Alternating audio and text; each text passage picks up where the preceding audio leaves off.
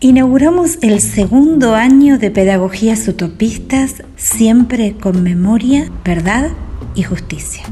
Marzos o agostos, según los soles que marquen los hemisferios, son tiempos de comienzos y celebraciones de bienvenidas. Son tiempos de dar los abrazos que guardamos en los bolsillos durante el vendaval pandemial. Son tiempos de reparar pérdidas y provocar ternuras. Son tiempos de disipar calcificaciones y anunciar rebeldías. Son tiempos de soñar y concretar comunitariamente pedagogías utopistas. Con harina de memorias y porvenires, con agua que como el cristal espeja y trasluce, con amplias miradas, con sales que se nutren de experiencias inspiradoras, amasamos cada episodio, acompasadas por las mujeres que amalgamaron huellas, cual cepa de levadura transformadora.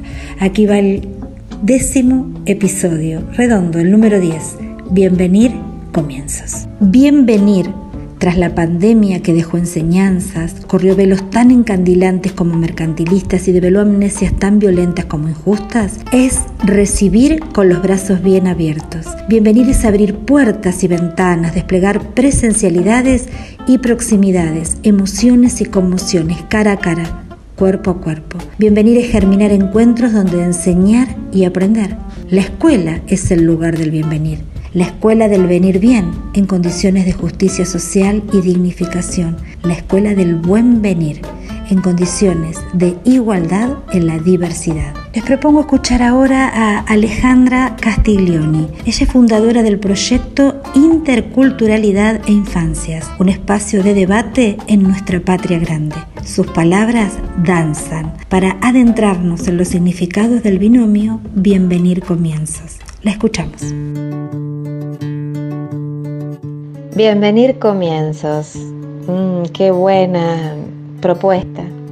¿Cómo desplegar bienvenidas de un abrazo intercultural, no? Bueno, creo que nuestra mm, historia se inscribe en nuestros cuerpos y los gestos, cada mínimo gesto, parte de ellos y nos conforman, los conforma.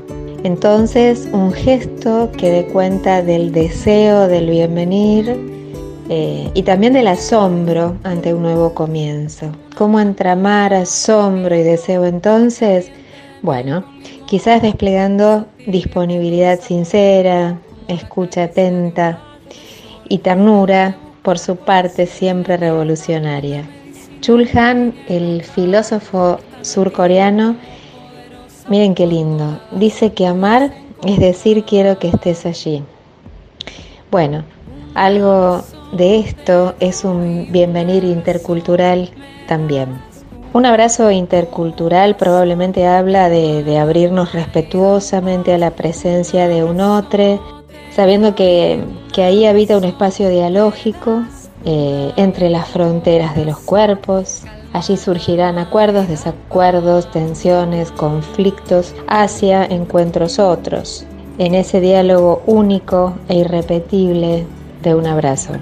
Y bueno, así sentí pensar más allá de los cuerpos, precisamente en ese espacio, atendiendo a la textura, lo que decíamos antes, ¿no? A la textura de cada gesto, el gesto como pregunta, que crea un pliegue en cada uno de nosotros cuando impacta en nuestros bordes. Sentí pensar es un gesto, estar en el cuerpo, pensar con el corazón. Es un habitar emancipador, sin ninguna duda, porque entre lo etéreo y lo corpóreo, cada gesto humaniza desde la primera edad.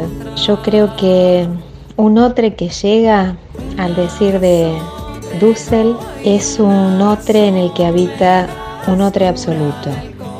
Allí está la epifanía de lo absoluto. Por eso la importancia de un abrazo intercultural, cómo no, para construir un mundo más humano, más tierno, más justo. Por más bienvenires para seguir escribiendo la historia en nuestros cuerpos. Muchas gracias Ale, además por convidarnos estos inmensos autores. Mares, islas y libros, soles, aves y libros, aguas, cielos y libros. Hace más de tres décadas y gracias al compromiso y al esfuerzo de muchas y muchos habitantes de la isla de Chiloé, la bibliolancha recorre mares, islas, soles y cielos, convidando libros. Celebrando ese origen, jóvenes de Kemchi continúan navegando y revalorizando el patrimonio ancestral. ¿Cómo le dan la bienvenida a la bibliolancha las y los habitantes de Chiloé que esperan, bañados de azules horizontes? El programa Bibliolancha Itinerante, que se realiza en la comuna de Kemchi, provincia de Chiloé, desde el año 1995 a la fecha, es un programa que nace pensando en los niños y las niñas de los lugares más apartados de nuestra provincia, que tienen un difícil acceso y que es muy difícil que llegue a ellos una actividad cultural. Esta actividad cultural tiene como iniciativa y primera eh, fundamentación llevar lectura. Luego se le agrega actividad cultural de las distintas disciplinas, de lo que se pueda conseguir, como el teatro, como la danza, como los cuentacuentos, cine, todo lo que se les niega por vivir en un lugar de aislamiento permanente. Para ellos, para ellas, es lo más esperado. Lo que nos hace felices a nosotros como equipo Bibliolancha es ver los rostros de ellos y de ellas, cuando nos esperan, cuando saben que va a llegar el programa, eh, se ponen inquietos, nos van a encontrar, eh, llegan a, a la orilla de las rampas donde atraca la lancha y ahí uno siente que es la máxima felicidad que uno le puede llegar, llevar a los niños que no tienen otra oportunidad de ver espectáculos de las distintas disciplinas del arte y la cultura. Es por eso que seguimos pensando en ellos y en ellas, siempre en nuestro corazón y en nuestro pensamiento, entregar lo mejor, aunque a veces las dificultades climáticas no permiten llegar permanentemente, pero en cuanto mejora el tiempo, rumbo a navegar, pensando en que hay niños y niñas que nos esperan felices en distintos puertos del archipiélago de Chiloé. Gracias por soñar, concretar y sostener esta utopía, por dar de leer y sumergirnos en estas bienvenidas desde este Chile, hermano, que en estos días fortalece su democracia. Comenzar implica un final anterior y un principio próximo. Nunca conjugamos comienzo partiendo de la redondez del cero, sino de la alteridad de los ayeres, incluso de los mañanas. Comienza el otoño, precedido por el verano, comienza la cosecha, culminó la siembra, la espera y el tiempo de maduración comienzos eternos, fugaces, inmensos o diminutos. En todos hay culminación e inauguración.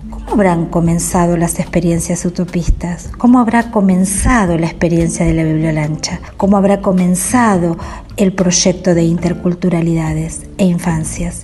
¿Con una palabra que incluya otras infinitas? Incluso inacibles, con osadías colectivas que consideraron y crearon condiciones de viabilidad, con indignaciones ante las injusticias, la depredación, la violencia, pero sin resignación, sino con la fuerza suficiente para subvertir? Bienvenidas las preguntas que nos interpelan como humanidad y que contribuyen a soñar, concretar y sostener utopías y tal vez juntos encontremos algunas respuestas para bienvenir comienzos. Bienvenir comienzos donde todas las miradas dibujen encuentros. Bienvenir comienzos donde la horizontalidad sea la fuerza que enlaza lo común y lo diverso de cada aula, de cada clase, de cada escuela y de cada barrio. Bienvenir comienzos circulares, alegres, conmovedores e insumisos. Bienvenir comienzos donde la ajenidad devenga en comunidad.